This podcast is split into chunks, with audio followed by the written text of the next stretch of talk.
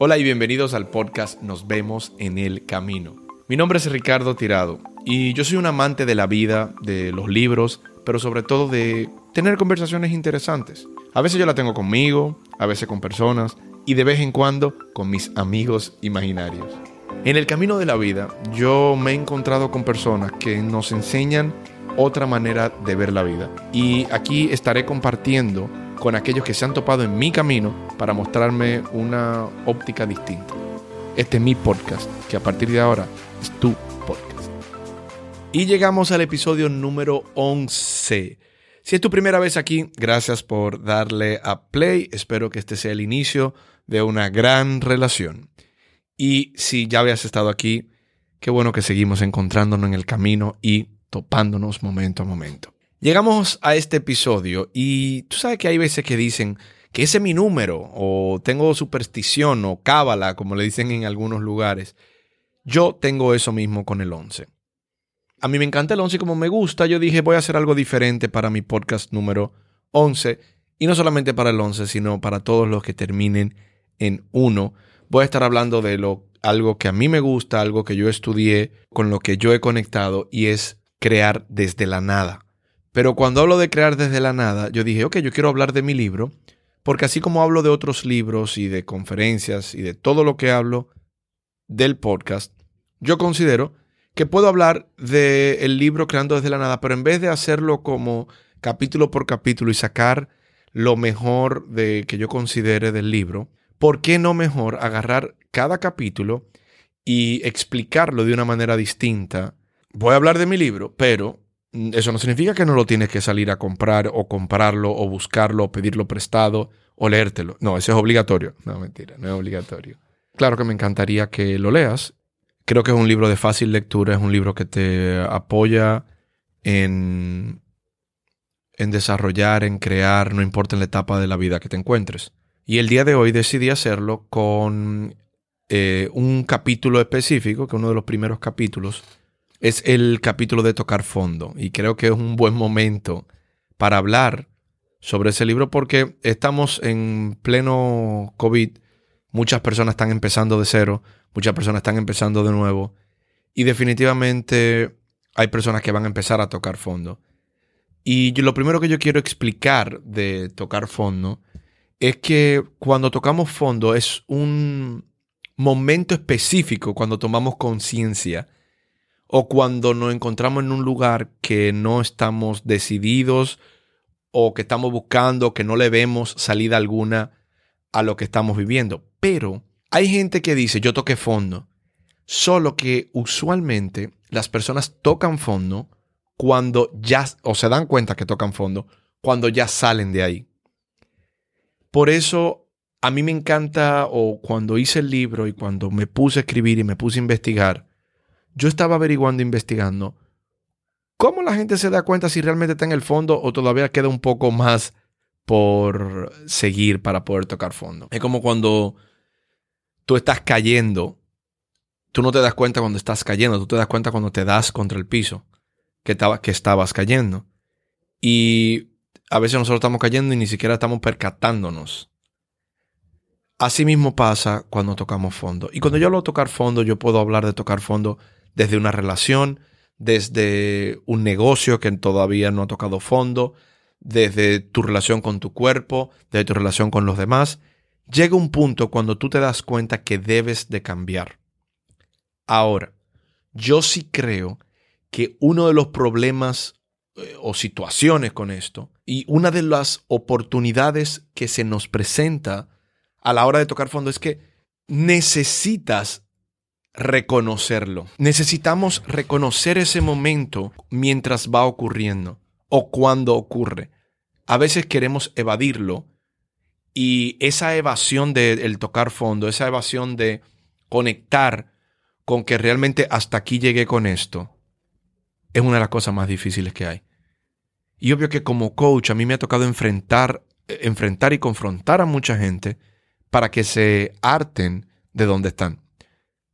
Y cuando hablo de dónde están, lo pongo en contexto el porqué el capítulo, cuando hablamos de coaching, hay tres pasos fundamentales en cualquier espacio de coaching que te encuentres.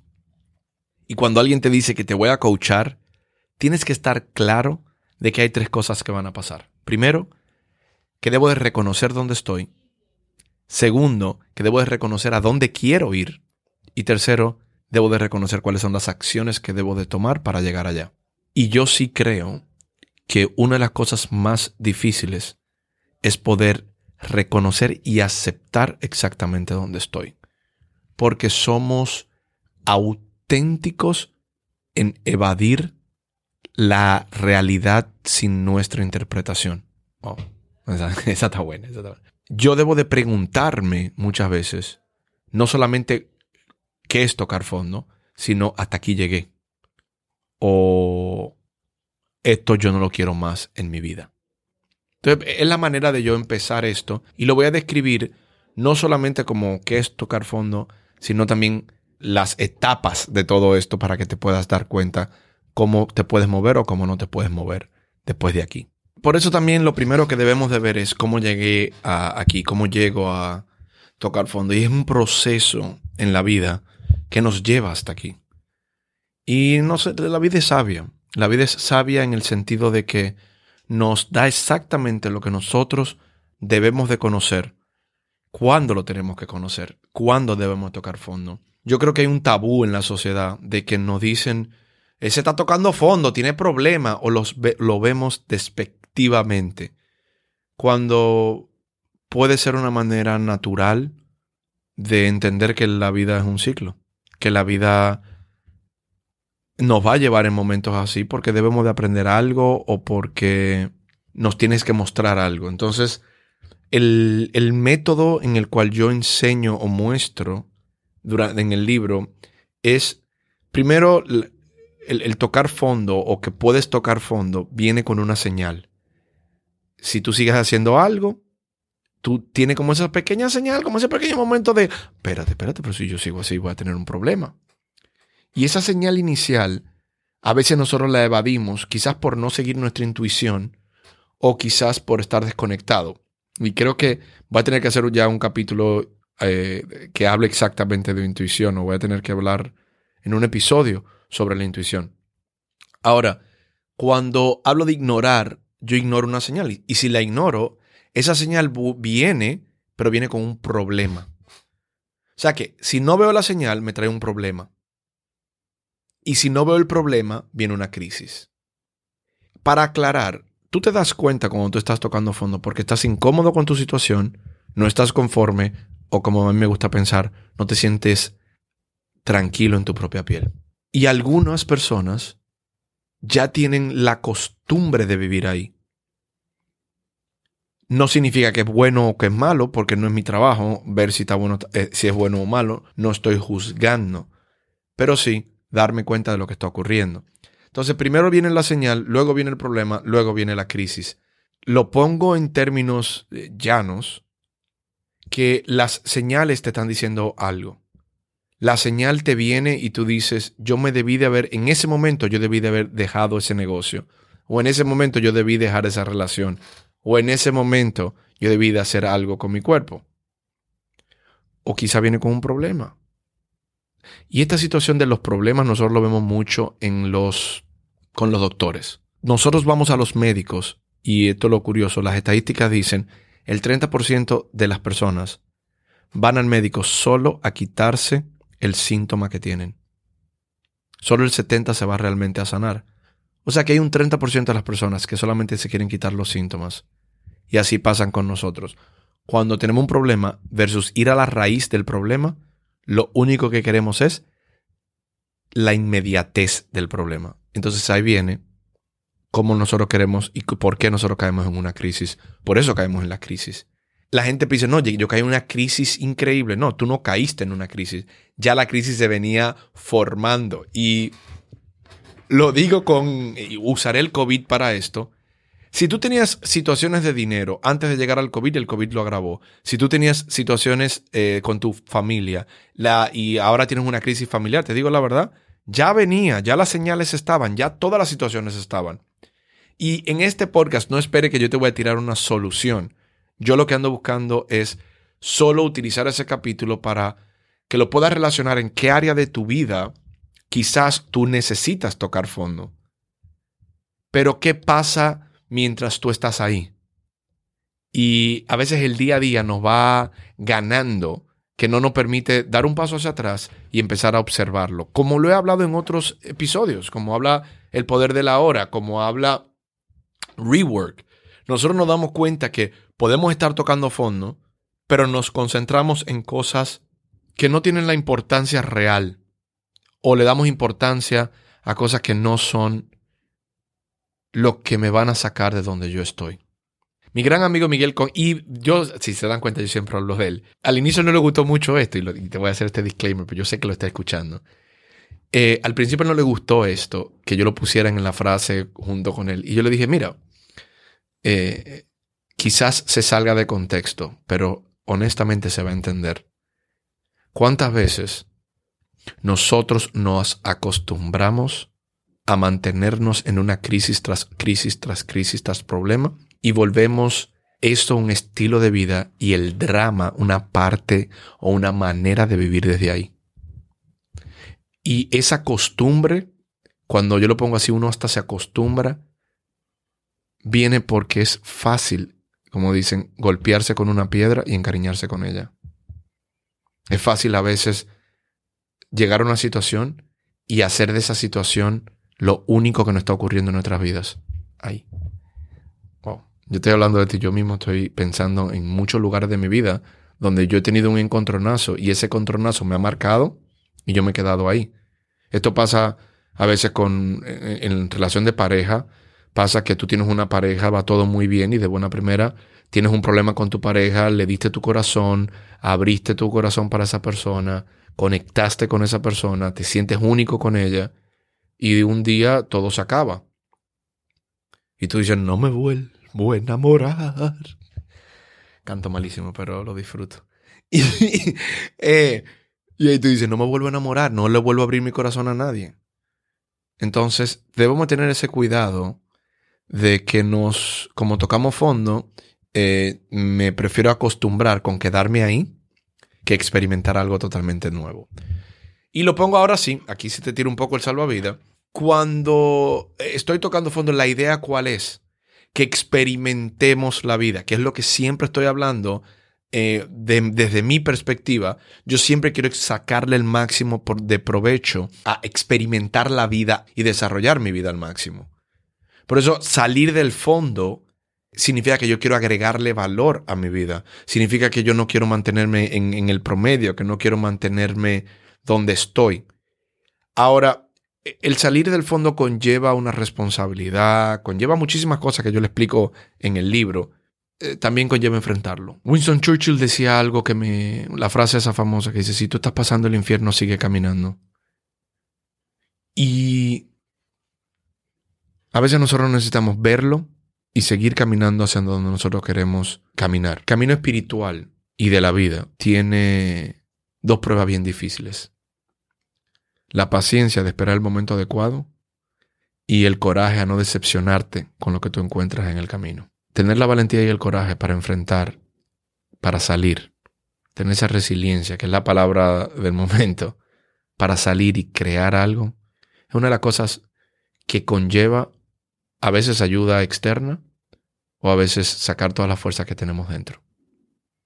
Yo no sé si tú estás tocando fondos o no en el día de hoy, pero cuando tú estés escuchando esto, si eso está ocurriendo, salir del fondo va, a requerir paciencia de tu parte y va a requerir coraje para seguir enfrentando las decepciones que tienes. Y eh, aprender de esa experiencia nos ayuda a no repetir ese patrón. A veces no queremos tomar el tiempo para cuando tenemos una situación o una crisis y te invito a que lo hagas o me preguntes en cualquier eh, red que me tengas, si tú estás tocando fondo, ya saliste de una y tú quieres simplemente sacarle el máximo provecho para no volverte a ver en esa posición. Lo, el libro, y algo que saqué del, libro también, es que viene del, esto viene de la Biblia y de la Génesis de la, de la Biblia, y esta fue la inspiración principal, que hablaba de la, vacas flacas y las vacas gordas. Y durante la esclavitud del. Y durante la época de la esclavitud del pueblo judío, de ahí que sale, el faraón Egipto soñó con vaca gorda y vaca flaca a la orilla del río Nilo. Y que las vacas flacas se comían a las gordas. Y entonces le pidió a José, el hijo de Jacob, que descifrara cuáles eran los sueños y qué, decía ese sueño. Y él profetizó que vendrían siete años de bonanza, seguido por siete años de hambre y escasez. Esa revelación nosotros la utilizamos hoy por hoy, fruto a, a esa historia. Que así como tú tienes siete años de, de bonanza, vienen siete años malos. Señores, vivir ahí es incómodo. Eh, eh, poder pensar que te van a venir siete años malos y que te vienen siete años buenos, yo lo entiendo, pero también nosotros tenemos que aprender de esa situación. Si yo estoy siete años bueno y yo voy a pensar que me vienen siete años malos, lo único que tengo que hacer es prepararme para que eso no ocurra. Así mismo pasa en la vida de nosotros. Y en mi experiencia, yo creo que es justamente ver el tocar fondo, observar el tocar fondo, observar cómo me ocurrió, cómo me ha ocurrido a mí y poder detectar las señales cuando yo pienso que me vuelve a tocar o que puedo volver a llegar ahí. Y de esa manera, obvio que yo puedo experimentar volver a caer ahí, pero yo estoy dispuesto a experimentar cada parte de mí para que cuando ese momento llegue, yo digo, yo ni siquiera voy a permitir llegar a la crisis. Yo en la señal lo empiezo a cambiar. Si yo logro esto, no es que yo no voy a tener crisis en mi vida, es que yo voy a tener, obvio, una vida totalmente diferente, totalmente, puede ser totalmente plena, porque ni siquiera me estoy dando el permiso de llegar a la crisis. Hay gente que dice, bueno, pero es que la crisis y los momentos difíciles son los que nos diseñan y los que nos hacen. Yo lo sé. Pero ¿qué tal si nosotros cambiamos el juego y empezamos a pensar que la señal es la nueva crisis? Vivir desde ahí puede empezar a hacer que nosotros logremos participar totalmente en nuestra vida, que creemos desde la nada, que empecemos con fuerza a jugar con todo, a como lo digo en el libro, a participar full Monty o todo o nada. Y para eso tenemos que experimentar o, y, para eso debemos de sentir esa participación de nosotros, así sea para salir simplemente del fondo. Y creo que no he hecho suficiente énfasis en... Debemos de entender que no está ni bien ni mal. Sé que lo he repetido varias veces en el podcast, no está ni bien ni mal. A veces nosotros vemos eh, o sentimos que las personas nos ven diferente, nos preocupa lo que dirán los demás, nos preocupa lo que nosotros pensamos de nosotros por estar en esa posición. Hitting rock bottom no está mal, no es, es incómodo, obvio, para nosotros. Nos vemos como los patitos feos, nos vemos como si esto que yo estoy experimentando soy único y esto no me tiene que estar pasando a mí. Pero ¿sabes qué parte también? Es parte de la vida. Y yo una vez, o una vez no, muchas veces lo digo esto. A veces tenemos cicatrices, a veces tenemos momentos que nos marcan. Y a veces queremos evitar tener cicatrices. Sí. La vida no es un deporte del que llegue con el corazón intacto a la muerte. La vida es un deporte de jugar al máximo lo que estamos viviendo. Y las cicatrices de la vida que llevamos solamente nos están marcando que realmente hemos vivido. Tener miedo a tener ese tipo de cicatrices no tiene sentido. Por eso no quiero que sea un tabú el hecho de tocar fondo. Quiero que sea una manera de poder inspirar y, fue bien curioso porque una cosa que leí hace un tiempo, que en Singapur, eh, así como celebraban los éxitos, también celebraban los fracasos, que fue un movimiento también que hay bien famoso que se llama Fuck Up Nights. Y ese movimiento era porque reconocían los fracasos de las personas. Eh, y los que son emprendedores me pueden entender. Ser un emprendedor es muy bueno, pero la gente no se da cuenta del esfuerzo que conlleva mantenerte y seguir creando y crear una y otra vez. O sea que es tiempo de, poderlo ver y de entender, ¿sabes? Sí, van a venir momentos duros, pero también nosotros vamos a salir adelante con todo esto. Quizás, quizás necesitamos la paciencia que estaba hablando anteriormente. Este capítulo y este episodio lo estoy diseñando por un capítulo de mi libro que creo que puede apoyarte a que si lo estás experimentando, entiendas que hay maneras de salir de ahí, pero antes de salir de ahí debemos de abrazar todo eso que estamos viviendo, debemos de no abrazarlo para encariñarnos como expliqué, como expliqué, sino abrazarlo para crear algo totalmente distinto de aquí en adelante. Eh, obvio, te invito a que te busques el libro. El libro está en Amazon. Cualquier cosa, escríbeme directamente y buscamos la manera de que tú tengas el libro si lo quieres eh, físico y a tu país se te hace difícil conseguirlo por Amazon. Pero lo más importante es que participes con todo, que crees de la nada y que todo el tiempo te veas creando la vida que quiere, que la abraces, que te adaptes y que entiendas que el fondo es parte de todo esto. Tocar fondo no es ni bueno ni malo, es una experiencia que nosotros debemos de experimentarla y verla y vivirla. Ya saben que estaré haciendo este episodio cada, o sea, cada 10 básicamente de libros. Voy a estar haciendo un episodio del libro mío, creando desde la nada, y veremos si no de otros libros y, o, o veremos si no de mi próximo libro, que ya está trabajándose. Pero espero que le saques provecho a esto, compártelo con quien tú consideras que lo debes de compartir. Gracias por escucharlo. Y de mi parte, mi nombre es Ricardo Tirado y nos vemos en el camino.